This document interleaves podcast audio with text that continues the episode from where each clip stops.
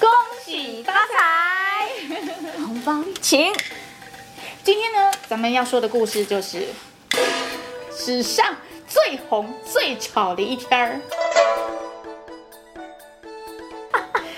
这个呢，在很久很久以前的时候啊，山上里面有一个叫年的野兽，嗯，它、啊、这个年的野兽哦，长得就有点像狮子，又长得像老虎，又长得像麒麟，又长得像龙。混合体的对对，然后叫年的这个兽呢，它常常就会在除夕的时候下来吃大家，危害生命。然后有时候还会吃这个灵魂、吃寿命、吃性命，导致每一个人在除夕前呢，他们就会全部保活框框的天造，那一天都会人去楼空。嗯，好，突然有一天呢，来了一个老人。然后呢，他就跟老婆婆说：“哎，我路过这里，你可以让我住一晚吗？”然后就跟他说：“哎呀，你现在怎么才来呀？今天呢是除夕呀，大家都忙着逃命呐。”老人就说：“哈啊，婆婆啊，如果哈你能够让我留一夜，我就帮你赶走他。”嗯，老婆婆怎么相信呢？就说：“哎，我逃命要紧啊！哈啊，你你你想留在我家，你就留吧，我就保花快快，我就走了。”这样，这个老人呢，他就很聪明，就在老婆婆的家旁边种了一大堆的竹子。啊，种竹子也不知道干嘛哈。种了竹子之外呢，他又弄了一个晒衣杆，在上面晾了一件红色的衣服。好，年又来了。今天又是我吃人的时候了。他看到那个红色衣服，吓了一跳，看到那堆竹子居然被火点燃了，然后就觉得很生气，很生气。哇，看到那个门居然还贴了一大堆红色的纸，老子害怕红色，就跑掉了。哎。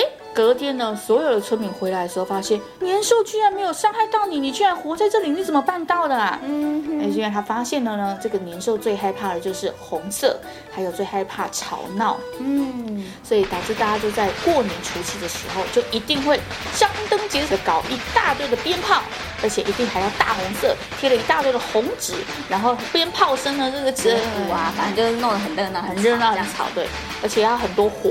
这样的话就可以好好把年兽赶在那个山上，让它下不来。甚至呢，到半夜的时候呢，如果很怕说家人年纪大的老一辈寿命有可能会被它吃掉，所以也会有这个守岁的由来，就是你要很晚很晚才睡觉。你要是一直都灯火通明啊，张灯结彩呀，红纸贴了满布，它就不会来。对，所以呢，除夕也会有守岁的这个习俗。嗯，好，那你看这个贴春联都会有贴门神。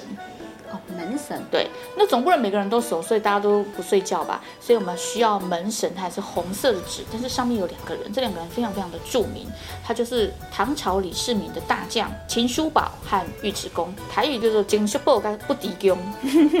然后呢，秦叔宝就是属于唐太宗李世民的大将，因为他取将相首级哈，就像探囊取物一样简单，所以为他南征北讨吧，就是打败了很多的人。这样，唐太宗他爸爸叫李渊，唐朝是李渊开国的，就是隋炀帝太暴政，所以呢，渊呢就是征伐成功。但李渊并不是这么的厉害，优柔寡断跟心肠太软，他还是以为自己的儿子就忘了自己是皇帝，那他就觉得他三个儿子都这么的有才，真的是厉害。大哥厉害的就是也很会南征北讨的哦，但是而且。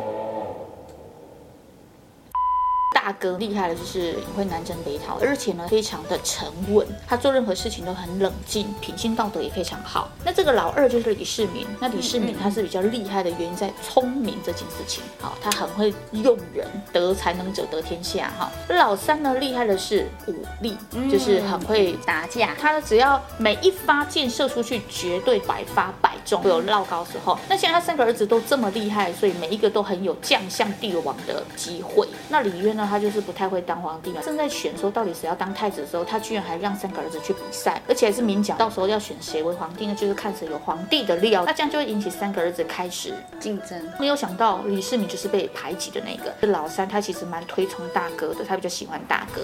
那你也知道李世民那时候就是只是爱交朋友，厉害啦！他在民间交了一大堆超强的朋友，比如说程咬金啊、哦秦叔宝啊、不敌公啊，哦很厉害。他就是交了一大堆非常厉害的江湖义士。这些江湖义士呢，有一些剑客，有一些侠客，有一些哦，所以武功也都很高强。然后呢，每次爸爸哈、哦、遇到了南征北讨的时候哈、哦，根本就打不赢，而且大哥的人手跟底下的人脉不够多，每次都是叫李世民去打的。那李世民每每出征都一定赢，所以李世民到最后就被他的这些兄弟们怂恿说：“你最会打。”这个土地都是你打下来的，你为什么不抢当王呢？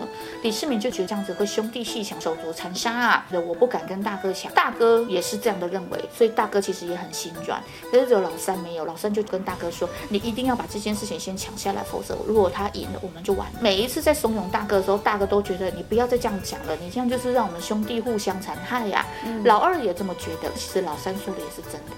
好，结果呢，就发生了一个非常有名叫玄武门之变。这玄武门之变，我们之后再讲给大家听哈。玄武门之变的时候，李渊就被迫退位了，那李世民就成为了盛唐盛世的唐太宗哈。那台中的李世民，他那时候因为杀了哥哥又杀了弟弟，就是在玄武门之变会讲到，导致他夜夜不安，嗯，每天都睡不着觉，每天都觉得这晚上的时候怎么会有鬼哭神嚎啊，然后好像又有黑影啊，又有鬼魅啊，有幻觉了，对，然后呢，身心不宁，他就开始生病了。这个健康呢，每况。愈下，大臣就不知道怎么办，因为他一看了也没有用，就是心病嘛，还要心药医啊，所以大臣决定了，干脆这样好了，我们就让秦叔宝还有尉迟恭。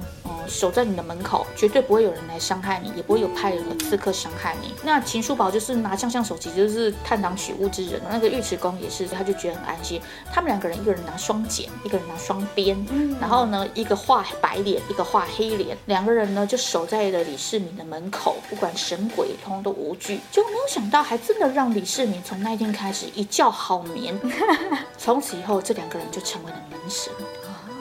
那这两个人有大功，李世民最信任的还是他这些将相兄弟，所以到时候这两个人呢，就成为了所有的庙宇呀、啊，还有家家户户放在门的门神。其实有的时候门神他们还会用在后门，因为当时朝臣们每一个会讲说，哦，我们对我们镇守在唐太宗李世民的门的人是那个将说过高不敌勇，但是有人说那后门呢，后门就也可怕吧，所以他们那时候第三个人选叫做魏征，他是一个非常强大的将相，也就是说害鬼厉鬼。坏鬼、恶鬼、幽魂鬼，全部通都进不了你的家门口，成为非常有功能的门神，神哦。哎，然后要是没有贴的呢，你没有拜他的，甚至你贴颠倒哦，你要想好，左右门神是不能贴反哦。贴反会怎样？贴反他们就朝外哦，他会有哎有方向性的哦。对，这个亲叔宝两个拿着他会这样哦。嗯嗯嗯，他并不是平的看着前方哦，不是哦，他会这样哦。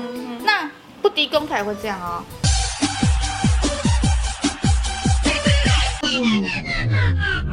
那你就要让他们两个修对修，哎，那个才有功效，把那道门形成一个法力结界在那里，所有的庙宇家家户户门都会有，所以也是红底，然后再加上两个神像。那有人说，如果你这样子祭拜他们，祭拜久了，也会不知不觉中对你的这个家产生了镇守的含义。我们在这个台湾神鬼怪的传说里面，也会有其中的六神，比如说门神、窗神、哈灶神什么神，包括地基主啊。所以地基主的里面也会提到这些神，地基主也是其中一个家家户户都会有的重要的神啊。各种神。对，如果想要知道这些神的由来哈，可以慢慢的一个一个去看哈。所以秦叔宝跟尉迟恭就成为家家户户最著名的门神，嗯。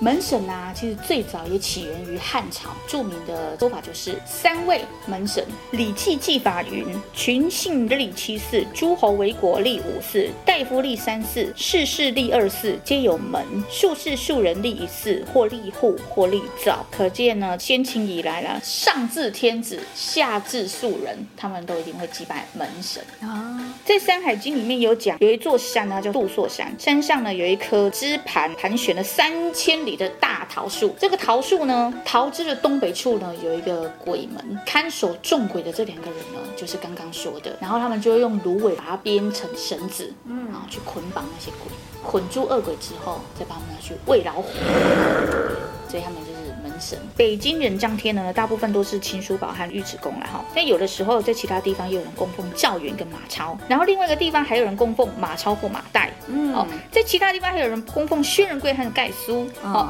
在另外一个地方呢，又有人奉名为这个孙膑啊、庞涓啊，或者黄三泰呀、啊、杨香武等这些人。嗯，汉中这一带呢，有人把门神称为孟良跟焦赞，听起来全部都是将军啊。对，这些其实很强大的将军，搞不好就是每一个朝代帝王的门神。后来啊，我门神居然还有形象化，也把它画成女生。女生的用意当然也是为了守护不一样行业的啊，不一样行业就会画不一样的门神，所以门神形象就开始越来越多变这样。那当然最经典的、最早的就是这几个人。后面那个车发不起来，我来介绍给您，苏苏皮。